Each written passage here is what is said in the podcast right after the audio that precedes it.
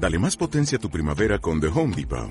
Obtén una potencia similar a la de la gasolina para podar, recortar y soplar con el sistema OnePlus de 18 voltios de Ryobi desde solo 89 dólares. Potencia para podar un tercio de un acre con una carga.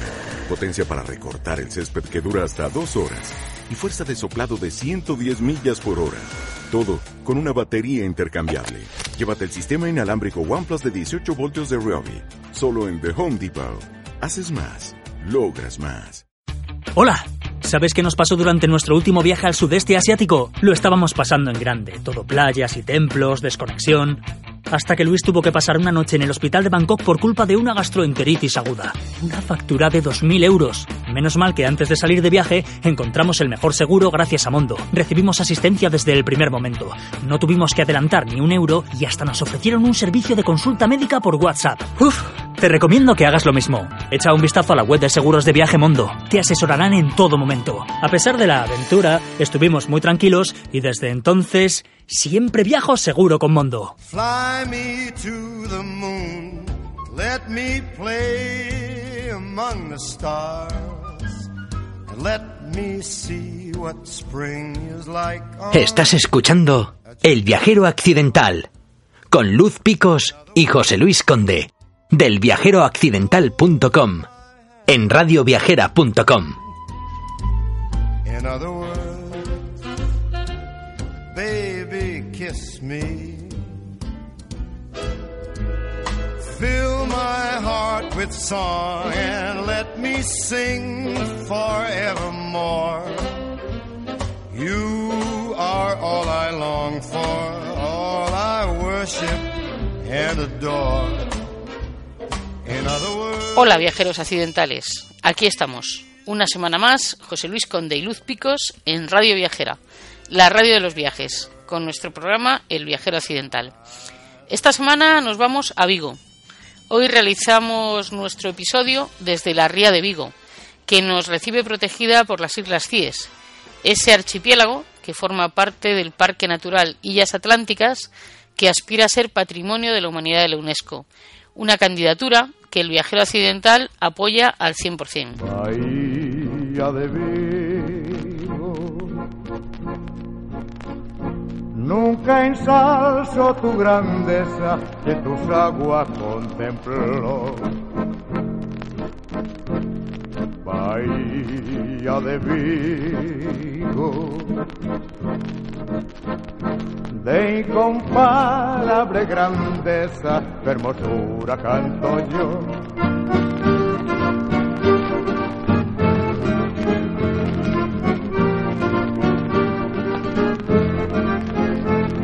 Bahía. Ese nombre suena a samba, tiene sabor de Brasil.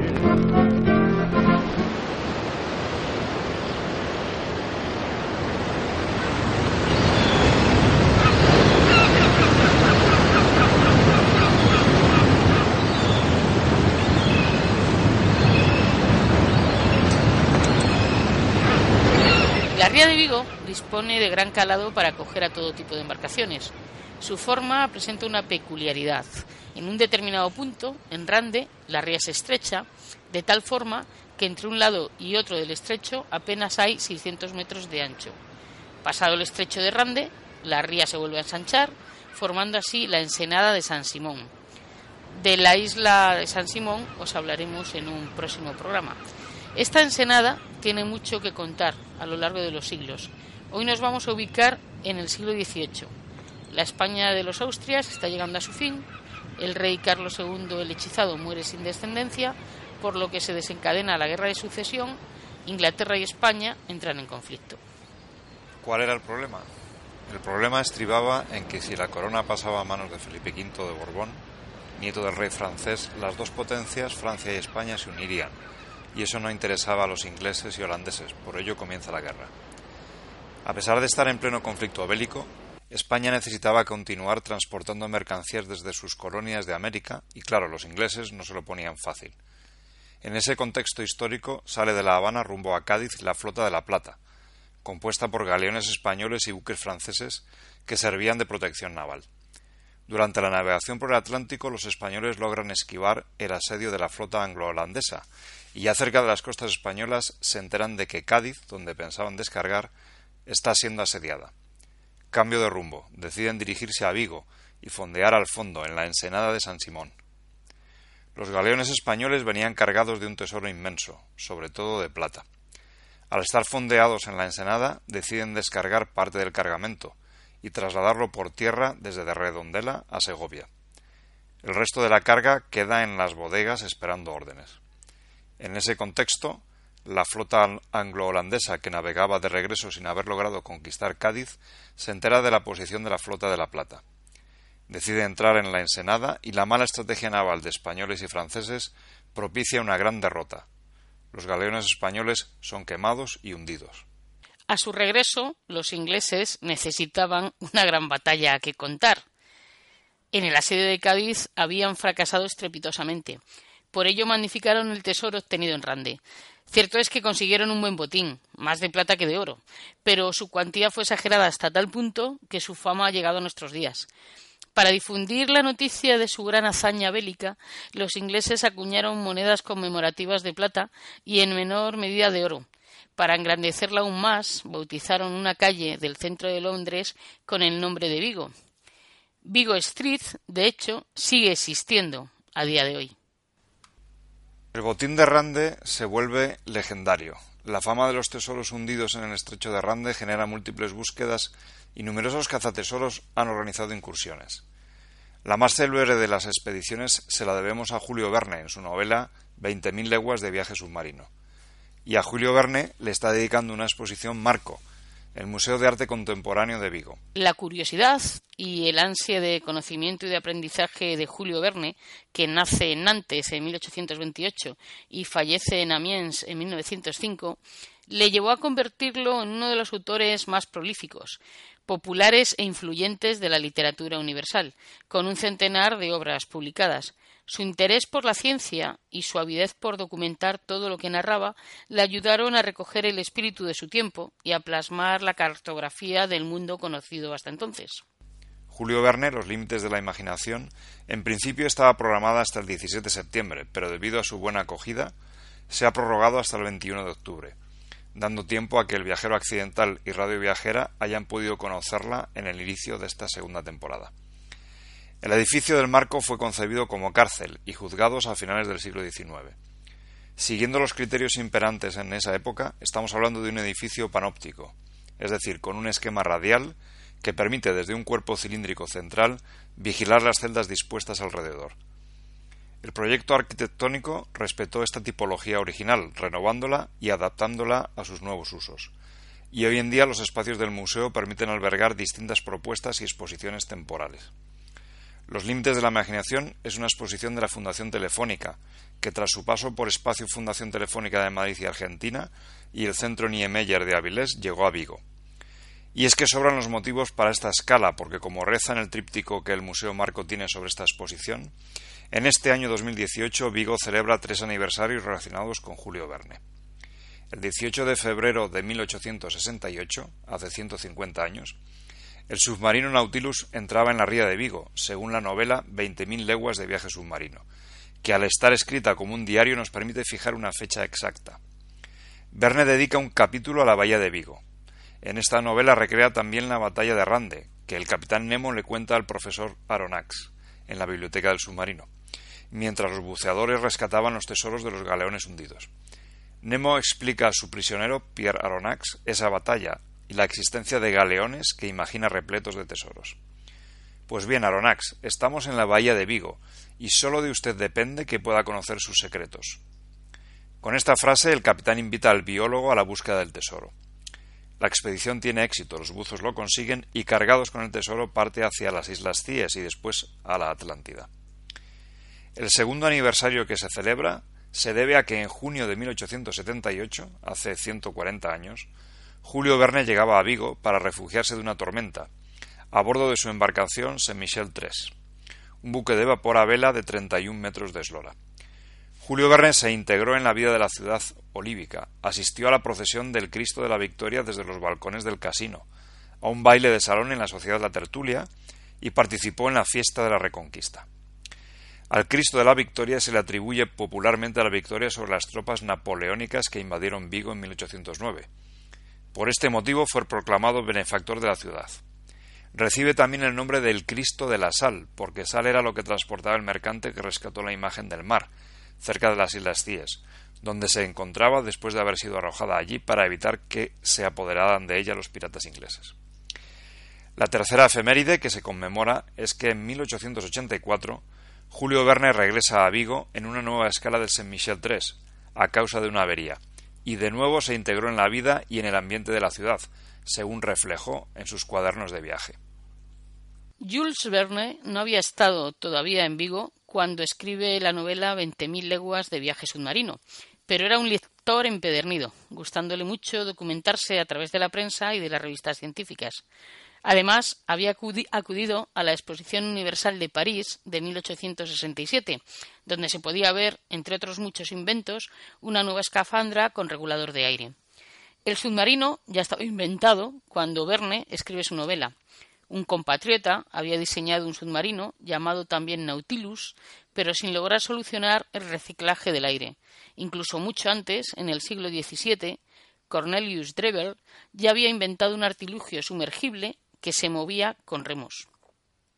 Pero ¿quién mejor para iniciarnos en esta exposición, para coger una idea inicial, una visión general, que alguien que la ha visitado? Así que vamos a aprovechar que tenemos con nosotros a Carmen del Río para que nos cuente sus impresiones de la visita que realizó a Marco. Hola, ¿cómo estáis? Aquí estoy dispuesta a contaros eh, mis dos visitas al Museo Marco, que la verdad es que me gustó tanto que repetí. Hay que decir que la entrada es totalmente gratuita, por lo que si en algún momento eh, pues no quieres eh, visitar todas las salas, que es lo deseable, y prefieres eh, pues primero ver una, eh, fijarte en los detalles y luego pues otro día volver a hacer otra visita eh, para completar detalles que no viste la primera vez, pues esta opción está ahí, lógicamente para los migueses. La gente que venga de fuera ya tiene que aprovechar para verlo todo. Bueno, decir en primer lugar que ya impresiona lo que es el edificio. Marco está ubicado en una, una antigua cárcel y también edificio judicial que eh, tiene una construcción muy característica dentro de lo que son los centros penitenciarios. Es un centro panóptico. ¿Qué quiere esto decir? Que había una torre central desde la cual se vigilaba todas las instancias, todas eh, las distintas eh, celdas de los internos. Ahora, al entrar, el panóptico nos recibe con una proyección eh, sobre el universo Verne. Es una introducción la verdad que muy bonita, ya de por sí el panóptico está lleno de luz y la proyección eh, es mágica. Tras el panóptico empezamos con las salas. La primera es una sala eh, llena de libros, primeras ediciones de las obras de Verne. Llama en primer lugar la atención pues el formato de las obras que nos recuerda a aquellas eh, enciclopedias que se estudiaba antes de que hubiera la EGB llena de ilustraciones y de dibujos. Además de estos libros con una estética preciosa, hay en esta sala una zona dedicada a la zoología, a máquinas, máquinas que aparecen en las obras de Verne. También vemos primeras ediciones y todas las obras que están expuestas en esta sala son primeras ediciones en castellano, lógicamente, pero también hay un ejemplar que es el ejemplar de 20.000 leguas de viaje submarino, que es la única novela de Verne que se publicó antes en castellano que en francés. Y esto fue así porque Francia estaba inmersa en la guerra contra Prusia y París estaba sitiado. Quiero resaltar, lógicamente, que el libro 20.000 leguas de viaje submarino está abierto por el capítulo 8, el capítulo que se llama La Bahía de Vigo. Barriendo para casa los vigueses. ¿eh? Eh, ¿qué, ¿Qué más sala recomendarías ver, Carmen? La sala que más me gustó es la sala que está dedicada a Verne, Vigo y el mar. En ella, bueno, lo primero que te recibe es una gran maqueta del yate que tenía Julio Verne, el San Michel III. Cuando yo llegué, eh, en jornada de mañana había un grupo de escolares que estaban recibiendo eh, explicaciones de su maestra. En ella en esas explicaciones, la profesora les decía a los alumnos que Julio Verne había tenido tres embarcaciones. A la primera le puso San Michel I, a la segunda San Michel II y a la tercera San Michel III. Evidentemente, la envergadura de esta última es mucho mayor que las otras dos embarcaciones, puesto que Julio Verne ya tenía posibles, gracias a la literatura, para comprar un barco de esta envergadura. En esta misma sala también nos encontramos con una escafandra, con un artilugio difícil de explicar, que es como un fuelle en el que se insertaban las mangueras de oxígeno que iban a parar a las bombonas de los buzos, de manera que en superficie, en el barco, en la cubierta del barco, estaban los marineros dando vueltas a una especie de manivela circular, intentando que el aire llegara a los pulmones del submarinista. También está el peso y las botas metálicas que permitieran al buzo caminar. Otras curiosidades, pues por ejemplo, hay un cartel conmemorativo que es original, pertenece a una eh, colección privada, relata a través de dibujos como si fuera un cómic la, la inauguración del submarino en la base de Cádiz. También me resultó muy curioso y simpático el abanico que le regalaban a todas las damas que tenían la invitación para asistir a la botadura del ingenio de Isaac Peral. Imaginaros cuál era el recuerdo que se llevaron aquellas damas. Pues ni más ni menos que un abanico Estamos en Cádiz, chicos, hace calor. Era muy importante que el recuerdo fuera usado, que se divulgase el invento. Y el abanico era de láminas de madera y luego estaba pintado en papel, pues el submarino. Esa sala en la que están todas esas curiosidades resulta muy amena y muy entretenida. No me extraña que eh, sea una de las salas por que más eh, gustan a los numerosos eh, centros educativos que han llevado a los alumnos a visitar la exposición. También en esa misma sala nos podemos encontrar con una bala de uno de los galeones de la batalla hundidos en la batalla de Rande, que fue hallada por la expedición de John Potter, que realizó trabajos en el estrecho de Rande en este, en este pasado siglo. John Potter y una compañía americana intentaron rescatar los famosos tesoros de Rande.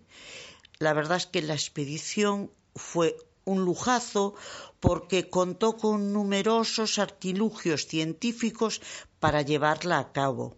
Por primera vez eh, pudieron utilizar trajes de buzo, pudieron utilizar las bombonas eh, de oxígeno que fueron mejoradas por Cousteau, contaron con muchísimos recursos económicos para intentar unos resultados que los pobres no obtuvieron, porque lo que obtuvieron pues fueron bueno, restos de vajilla, balas, en general más bien poco para todo el dinero que emplearon en la misión. En el Museo del Mar podemos ver una grabación y la verdad es que resulta muy interesante. Está grabado en inglés y subtitulado. Os recomiendo las dos visitas, tanto la del Museo del Mar como la de Verne. Fijaros que estoy contando la segunda sala y todavía, y todavía quedan varias por recorrer. Lo que voy a hacer es no contaros todas, dar margen a que podáis verlas y sorprenderos como me pasó a mí. Recordar que la exposición está abierta hasta el 21 de octubre. Simplemente decir que hay una sala que también es muy visual, muy bonita, bueno, en realidad lo son todas, y está destinada a los grandes viajes alrededor del mundo, tanto viajes reales como viajes imaginarios. Y otra dedicada a la luna, pero esa os la voy a dejar a vosotros.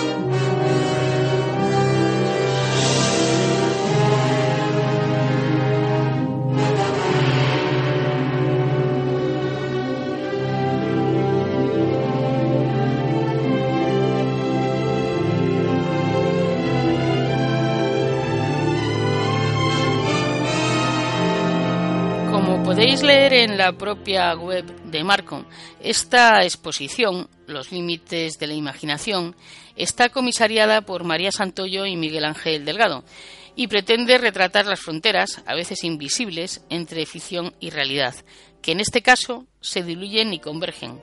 A partir de una treintena de sus obras más representativas y de los distintos ámbitos en que transcurren sus novelas, la tierra, el aire, el hielo, el agua, el espacio y el tiempo, nos adentramos en el imaginario de Verne, de la mano de sus contemporáneos. En un recorrido por sus obras y su legado, la muestra disecciona el universo literario verniano y traslada a la realidad las hazañas y aventuras de sus novelas, a través de 27 personajes históricos que se atrevieron a llevarlas a cabo y que fueron pioneros en sus disciplinas a mediados del siglo XIX y comienzos del XX. En el caso de la exposición en Vigo, Teniendo en cuenta la singular vinculación de Julio Verne con la ciudad, la exposición incluye contenidos especialmente relacionados, y todo ello gracias al asesoramiento de Eduardo Royam. Así, la sección Mobilis in Mobili muestra por primera vez de manera conjunta piezas únicas vinculadas a la figura del escritor francés, cedidas por museos y colecciones particulares de Galicia desde una maqueta del navío San Michel III, que es la más grande, hasta grabados holandeses de la batalla de Rande y piezas originales de trajes de buzo del siglo XIX. Durante su estancia en Vigo, la exposición está siendo acompañada de un conjunto de actividades paralelas, recorridos guiados, charlas y mesas redondas y una muestra bibliográfica en la Biblioteca Centro de Documentación, entre otras, además de un programa para escolares de todos los ciclos educativos. La exposición Julio Verne, Los Límites de la Imaginación, ha sido posible gracias a la colaboración de un buen número de museos e instituciones de ámbito nacional e internacional, como prestadores de las obras que integran la muestra, junto a auténticas joyas procedentes de colecciones particulares como las de Francisco Román Huerta, Diego Quevedo Carmona o la colección Clark and Joan Worsted. Para la, sección que ilustra la relación de Julio Verne y Vigo, se han reunido piezas procedentes del Museo de Mar de Galicia, Museo de la Ciudad de Quiñones de León, Museo Masó, Museo de Pontevedra, Autoridad Portuaria de Vigo y colecciones particulares. Si queréis tener más información y más detalle, tenéis, podéis incluso descargaros PDFs de la página web del Museo Marco. Hay una información muy completa sobre esta exposición. Y bueno, como os decíamos hace un momento, el asesor, de contenidos para Vigo de la exposición ha sido Eduardo Royán. Eduardo Royán es un periodista, escritor y guionista vigués, miembro de la Sociedad Berniana. Colabora en La Voz de Galicia y en medios como National Geographic. Fue premio de la Junta de Galicia de Periodismo Científico en el año 2004 y Premio Nacional de Periodismo Fernández del Riego en 2005. Royant dice que si bien a Julio Verne se le atribuye ser uno de los padres del género literario de la ciencia ficción, para él realmente fue un divulgador científico. Hoy, en El Viajero Occidental, en Radio Viajera, tenemos con nosotros a Eduardo Royán. Y aprovechando que nuestra colaboradora Carmen del Río, viguesa de Pro, ha estado disfrutando de esta exposición, nos va a acompañar en los próximos minutos para charlar con Eduardo y descubrir muchas cosas sobre la relación de Julio Verne con Vigo. Así que como tenemos al otro lado de la línea telefónica a Eduardo Royán, no vamos a hacerlo esperar más. Hola Eduardo, lo primero agradecerte tu participación en este programa del Viajero Occidental en Radio Viajera. ¿Cómo te encuentras? Pues bien, por aquí encantado de estar con vosotros. En esta entrevista nos va a acompañar Carmen del Río, que algunos conoceréis por sus artículos en nuestra página web y la participación en algún episodio contando experiencias. Pero hoy debuta con nosotros como entrevistadora. ¿Qué tal, Carmen? Hola Luz, hola Eduardo, estoy encantada de estar con vosotros. Aventuro que esta va a ser una entrevista muy entretenida. Seguro que sí. Y bueno, vamos a empezar ya con ella. Lo primero, Eduardo, para conocerte un poco mejor, ¿de dónde viene, cómo surge tu pasión por todo lo relacionado con Julio Verne? Bueno, la verdad es que un poco por casualidad. Yo eh, durante mucho tiempo pues he hecho investigación histórica relacionada la historia de Galicia, la historia de Vigo y bueno, y un día me encontré con la con el hecho de que de que Vigo, la ciudad de Vigo y, y Jules Verne pues tenían una relación muy estrecha. Me puse a investigar sobre ello y encontré que bueno, que había una historia interesantísima y que había que contarla. Eh, aprovechando que estamos contigo, que has sido el asesor de contenidos para esta exposición de la Fundación Telefónica sobre Julio Verne, y aunque, como decíamos, el viajero occidental ya ha estado en marco de la mano de Carmen del Río, Cuéntanos tú, para que también lo sepan los oyentes de Radio Viajera, qué vamos a poder encontrar si nos acercamos al Museo de Arte Contemporáneo de Vigo. Bueno, pues la verdad, el, el, cualquier visitante que se acerque al Museo de Arte Contemporáneo de Vigo lo que se va a encontrar es eh, una exposición muy poderosa, muy potente, realizada por eh, la Fundación Telefónica, una exposición que ya ha estado ya ha estado en Madrid, ya ha estado en, en Buenos Aires, eh, bueno, ha, ha estado en, en, en, varias localizaciones y tal importantes, pero que en esta ocasión, en el caso de Vigo, está reforzada, digamos, con una serie de contenidos propios eh, que hemos desarrollado que retratan la relación que Verne y la ciudad de Vigo han tenido. Retratan las dos visitas que Verne hizo a, a Vigo en 1878 y 1884 y sobre todo esa presencia de Vigo y de la ría de Vigo en la obra de Verne, en especial con ese capítulo de 20.000 leguas de viaje submarino en el que él consigue que el capitán Nemo llegue hasta esta ría a rescatar los tesoros de la histórica batalla de Rande, que son pues la caja de caudales del, del, capitán Nemo y del Nautilus. Bueno, pues todo esto está retratado un poco con la historia naval de la ciudad y tal, de una forma amena, y es un poco el hecho distintivo ¿no? de, la, de, la, de la exposición que la diferencia de la que ha estado en, en, en grandes capitales. Pues precisamente de ese tema eh, iba mi pregunta, va a seguir yendo. En 20.000 leguas de viaje submarino, Precisamente Verne, como acabas de decir, titula uno de sus capítulos específicamente La Bahía de Vigo. Y tal como nos has dicho, nos cuenta sus aventuras para conseguir los tesoros del galeón, de los galeones de Rande. Pero sabemos que tú piensas que no solo es en el capítulo 8 donde hace referencia a Vigo, sino que toda la novela, en tu opinión, está inspirada en la Ría de Vigo. Explícanos un poco las razones.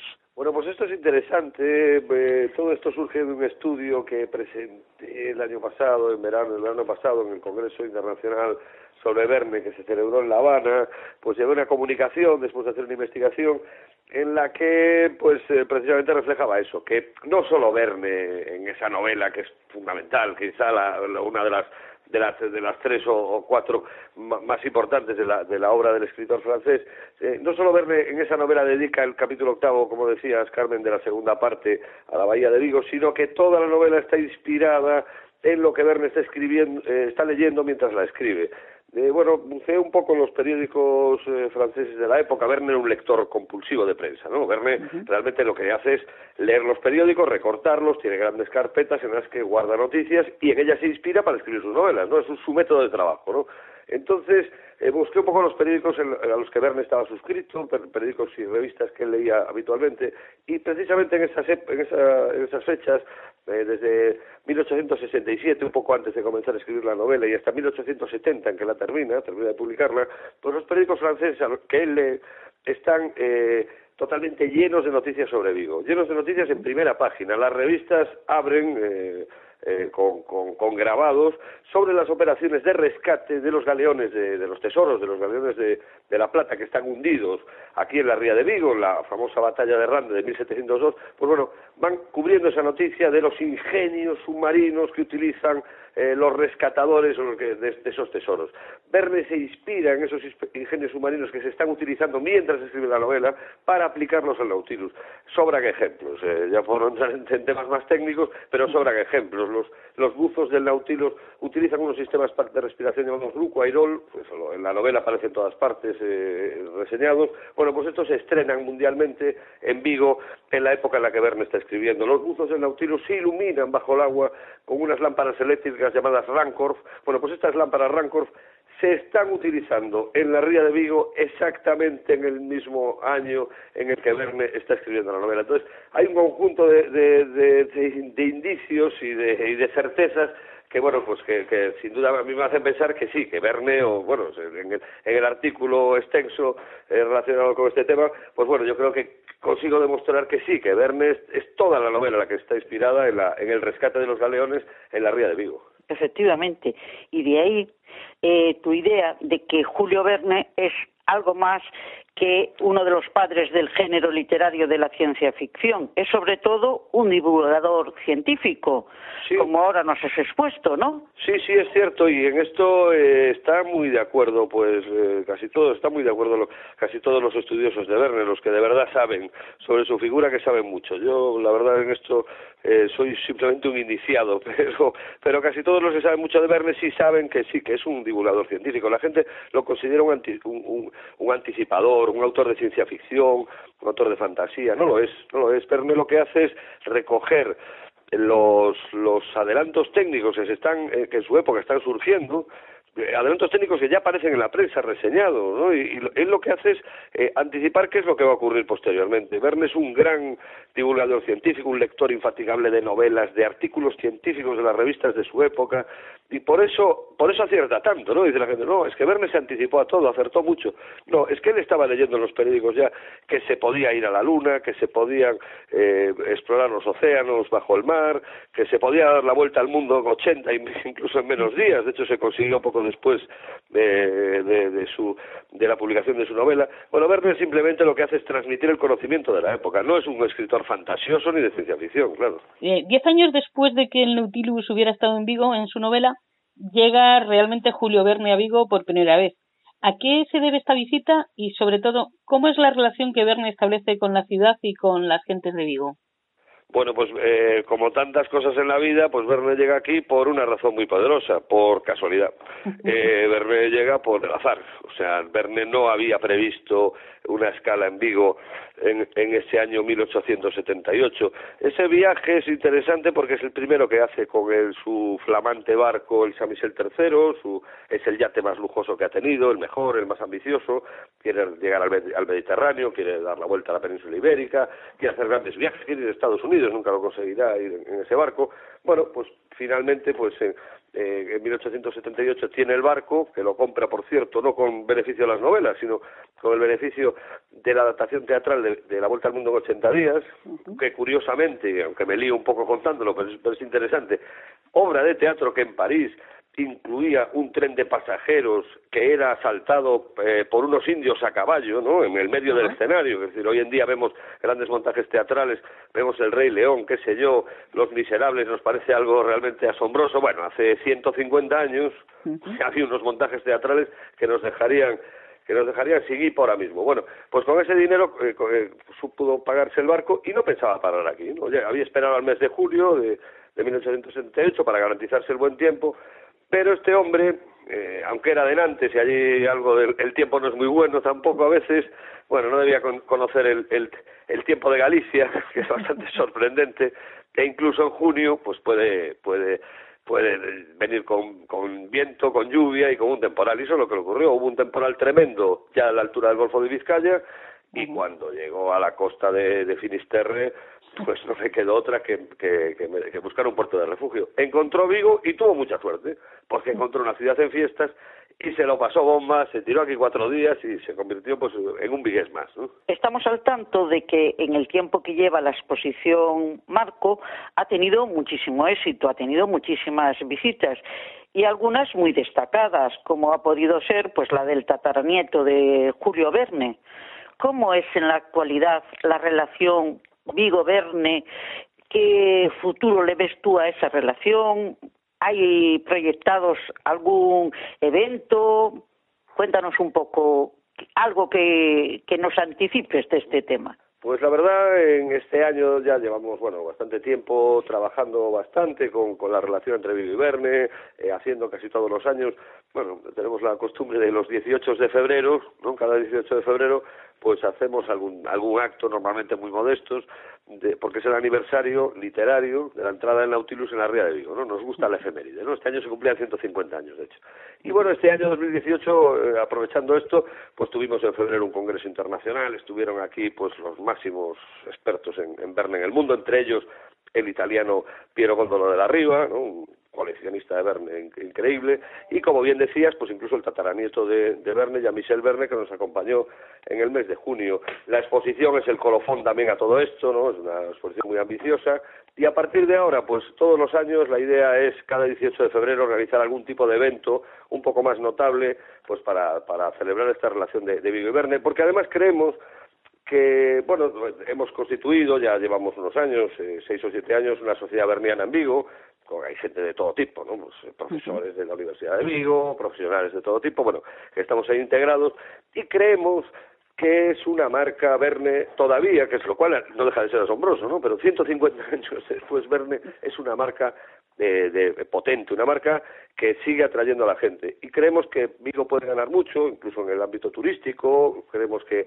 que pueden desarrollarse rutas turísticas relacionadas con Verne y Vigo, creemos que es, que es una marca de identidad, porque Verne transmite eh, progreso, transmite industria, transmite modernidad y si algo caracteriza a la ciudad de Vigo, que desde luego nunca va a competir en Galicia, pues con el esplendor de Santiago de Compostela y su catedral medieval y tal, y su historia y sus piedras eh, milenarias, bueno, pues si en algo puede presumir Vigo y ser atractiva como ciudad, es en su eh, espíritu emprendedor, es una ciudad industrial, una ciudad muy pionera, y que además está en un, enclave geográfico increíble con las islas Cíes y la ría a la que visitó que visitó el Nautilus. Entonces todo ello hace que pensemos que es una marca potente para, para, para el turismo y para, y para la historia de la ciudad y en eso estamos. Vamos a hacer un paréntesis de unos segundos y algunos os podréis preguntar por qué interrumpimos una entrevista tan interesante con todo lo que nos está contando Eduardo Royán. Bueno, pues hacemos un paréntesis de unos segundos porque ya hemos repetido en varias ocasiones a lo largo de la entrevista que Julio Verne es alguien que sorprende. Pues sorprende tanto que hasta fue compositor musical. Hay piezas musicales, hay canciones cuya letra fue compuesta por Julio Verne. Y como para muestra un botón es lo mejor, vamos a escuchar una parte de una de ellas.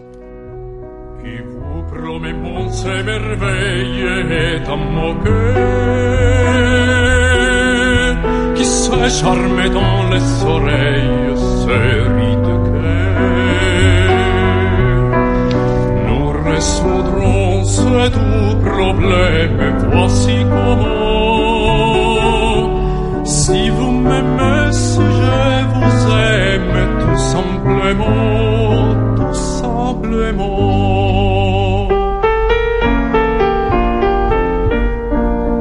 Croyez-moi, ma tendresse sûre, je le promets, je vous aime, je vous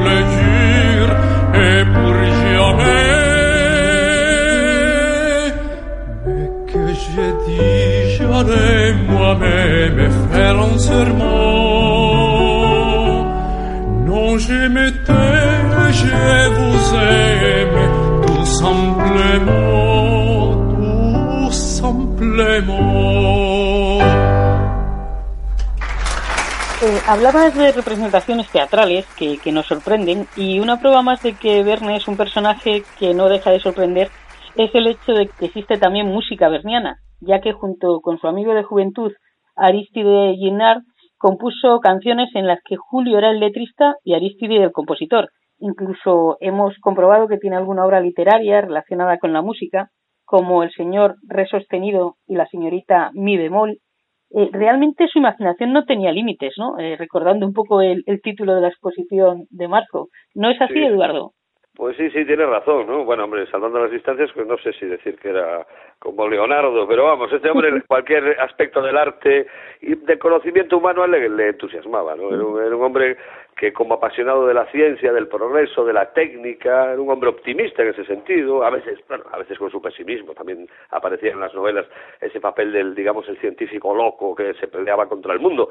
No olvidemos al capitán Nemo, peleado realmente con el mundo. Pero bueno, era un hombre entusiasta, que vital, eh, Verne, sus personajes son vitales, eh, para bien y para mal a veces, y bueno, y cualquier ámbito del, del ser humano para él era, era interesante. En la música, claro, que, que, también, bueno, pues fue un terreno en el, que se, en el que ahondó. Es verdad que, bueno, no llegó a mucho, quiero decir, lo recordamos como gran escritor, pero, oye, ahora que lo dices, no es por nada, pero en 20.000 leguas de viaje submarino no hay que olvidar que, qué es lo que preside el, el Nautilus, qué es el, cuál es las, qué hay en la sala principal del submarino Nautilus, en la que está el capitán Nemo navegando por los mares del mundo. Bueno, fue un gran órgano que es el que en donde el capitán Nemo interpreta sus melodías.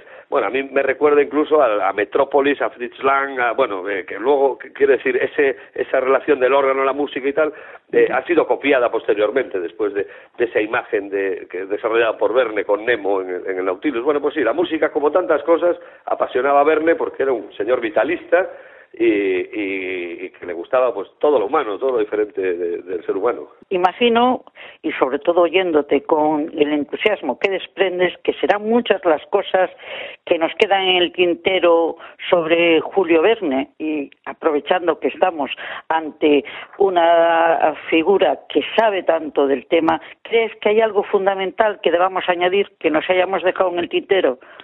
Bueno, pues que la- pa- para, mi- eh, para mi gusto no deja de ser asombroso que Verne siga vigente. Nadie lee un libro de un, de un tipo del siglo XIX. Nadie lee. Bueno, ya vamos a ser sinceros. Poca gente ya lee un libro ni del siglo XX ni del XXI. Pero del siglo XIX nadie coge un libro del siglo XIX y se pone a leerlo. Pues curiosamente Verne ha conseguido que tantos años después, un hombre al que en, la propia Francia pues eh, lo tienen como un escritor menor, hombre, de hecho, es evidente, hombre, Verne no es Víctor Hugo, Verne no es Balzac, Verne no está entre esa nómina de los grandísimos eh, escritores franceses, pero sí era un escritor de éxito y curiosamente nos sigue fascinando. Antes decías, eh, hablabas del, del hecho de que si era un visionario, si era de la ciencia ficción. Verne no nos cautiva porque diga que, que porque fantasea con que el hombre vaya a la luna, porque el hombre ya fue a la luna. Verne no nos cautiva porque haya un submarino que recorre los mares, porque ya hay submarinos que recorren los mares y aviones que surcan los cielos. Nada de lo que cuesta Verne en su fantasía, en su invención tecnológica, nos fascina. Lo que nos fascina son sus personajes, sus aventuras, cómo narra las, las historias. Que siga vigente es todo un mérito y que siga siendo una marca importante es todo un mérito. Y personalmente creo que para Vigo pues es, es una gozada poder estar relacionados pues con un escritor que, que bueno que tanto éxito ha tenido. ¿no? La verdad es que tenemos que ir finalizando, pero podríamos estar horas escuchando a Eduardo Royán hablar sobre Verne y sobre Vigo. Ha sido un lujo y un placer hablar con alguien que sabe tanto de este tema. Y queremos dar las gracias a Eduardo y al Museo de Arte Contemporáneo de Vigo, en concreto a Marta Viana, por su disponibilidad desde el primer momento que contactamos con ellos con la idea de, de hacer este programa. Así que te lo agradecemos muchísimo, Eduardo. Pues nada, sois muy generosa y ha sido un gran placer. La verdad es que ha sido muy agradable estar en Vigo acompañada de dos vigueses de pro, porque Carmen del Río también es una abanderada de su ciudad, de esta ciudad a la que el viajero accidental le tiene un cariño especial y a la que volveremos en breve, pero de momento vamos a dejar a nuestros oyentes con la intriga de cuál va a ser el motivo. Eh, gracias, Carmen, por darnos a conocer eventos así que le dan a Vigo, a tu ciudad y al Marco aún más empaque de, del que tienen. Gracias a vosotros por permitirme la participación en el programa y sobre todo por dejarme difundir las bondades de, de mi ciudad. Decirle a los oyentes que se animen a venir, que Vigo tiene mucho por descubrir y que además la gente es amable y acogedora damos fe de ello, que siempre que ha ido el viajero occidental a Vigo ha sido tratado de una forma exquisita.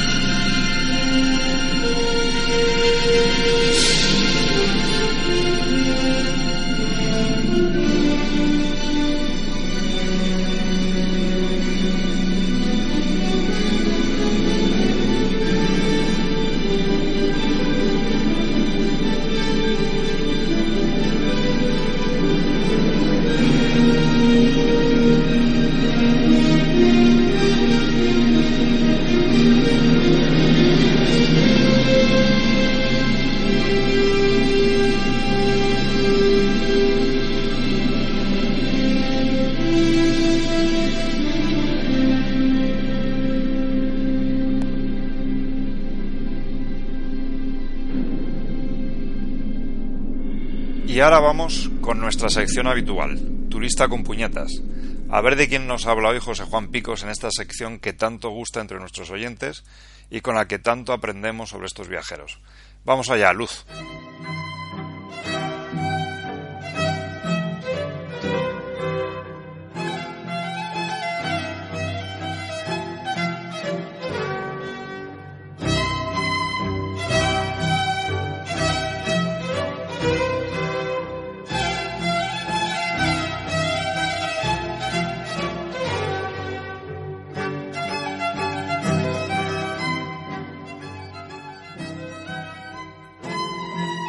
Tema principal del día, la exposición sobre Julio Verne en el Museo de Arte Contemporánea de Vigo, manda.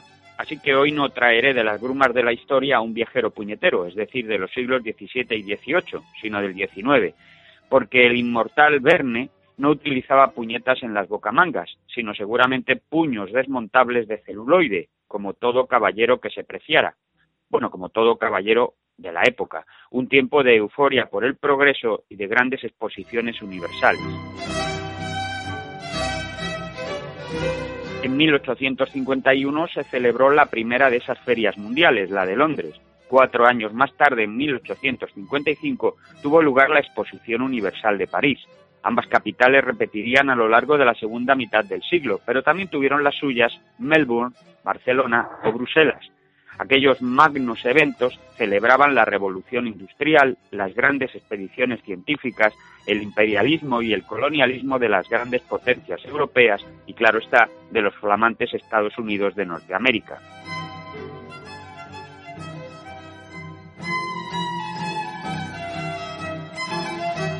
Decía otro novelista, el británico H. G. Wells, que aquellos puños masculinos de celuloide se lavaban por la noche con un cepillo de dientes se dejaban secar en el respaldo de la silla y ahí los tenías por la mañana como nuevos.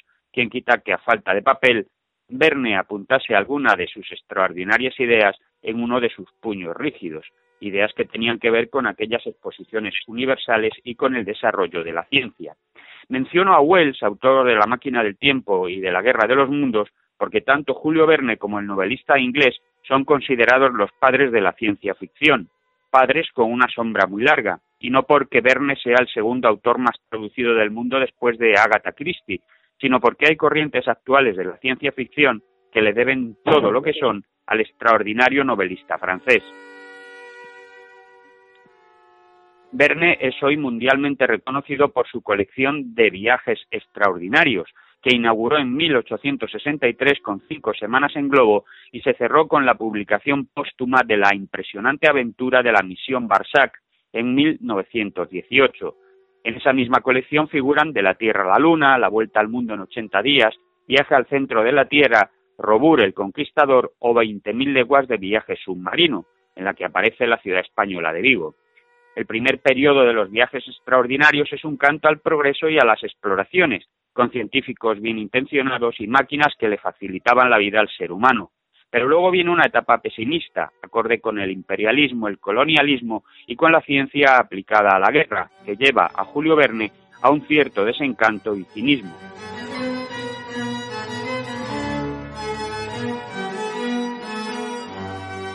El protagonista de la exposición del Marco Vigués fue un visionario capaz de prever la llegada de los terráqueos a su satélite y, por tanto, del uso de las naves espaciales, pero también anticipó el submarino, el dirigible, los motores eléctricos o las ginoides, es decir, las robots, o ya puestos un antecedente muy primitivo de las replicantes de Blade Runner.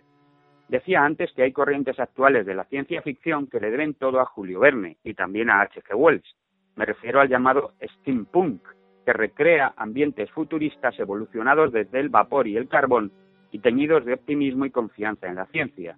También se nutre del Frankenstein de Mary Shelley y de la absoluta fe en la razón y la inteligencia de la criatura de Conan Doyle, Sherlock Holmes.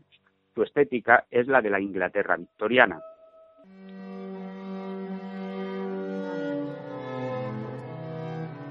El steampunk nació como respuesta a otra corriente, el cyberpunk, que presenta un futuro cercano que salta desde la subversión a través de Internet al control de las grandes corporaciones y que está teñido del cinismo de la novela negra. Para quienes no estén al tanto de ninguna de estas corrientes, pondremos un par de ejemplos cinematográficos. Sería un ejemplo de steampunk la Liga de los Hombres Extraordinarios, en la que aparecen el Capitán Nemo y su temible submarino, el Nautilus, o la Brújula Dorada, incluso una película infantil como Chitty Chitty Bam Bam podría ser un antecedente del steampunk.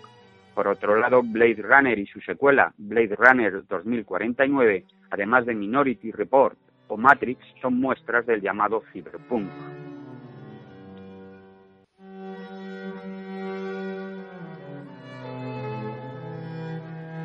Ya sabemos que los personajes de Verne rodearon el globo terráqueo, se colaron en sus entrañas, surcaron las profundidades marinas y alcanzaron la Luna, pero aparte de su doble estancia en Vigo, Julio Verne fue un gran viajero.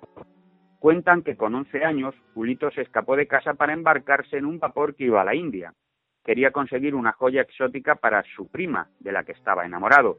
Su padre lo alcanzó antes de que se convirtiera en un polizón. En 1878 estuvo en Vigo, pero también en Lisboa, Cádiz, Tánger, Gibraltar, Málaga, Tetuán y Argel. No tardó en embarcarse para Irlanda, Escocia y Noruega y más tarde visitó Inglaterra, el Mar del Norte y el Báltico. En 1884 volvió a Vigo, pero lo importante no es cuánto viajó él, sino, gracias a su imaginación, cuánto ha hecho viajar a generaciones y generaciones de lectores el universal fabulador francés. Pues hoy el turista con puñetas nos ha ayudado a conocer un poco más todavía a Julio Verne. Hoy ha sido un viajero con puños duros. Efectivamente. Pues muchas gracias, José Juan, y nos escuchamos en siete días. Gracias.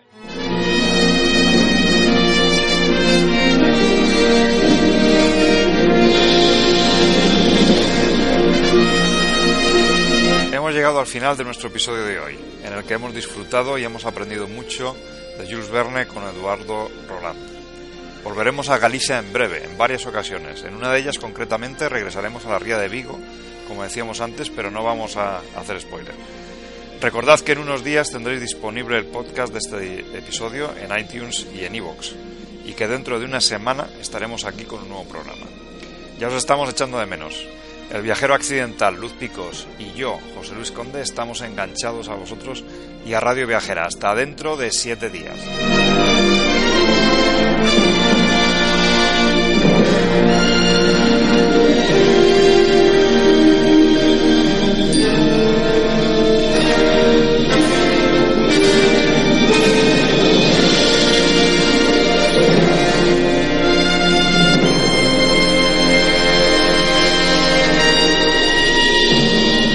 get that.